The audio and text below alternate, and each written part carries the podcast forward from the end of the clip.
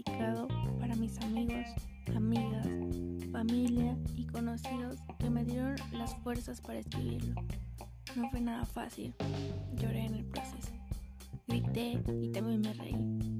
Con mucho cariño, está dedicado en especial para ti, que en este momento lo estás escuchando. Gracias por darte tiempo para escucharme. Te prometo que no te vas a arrepentir.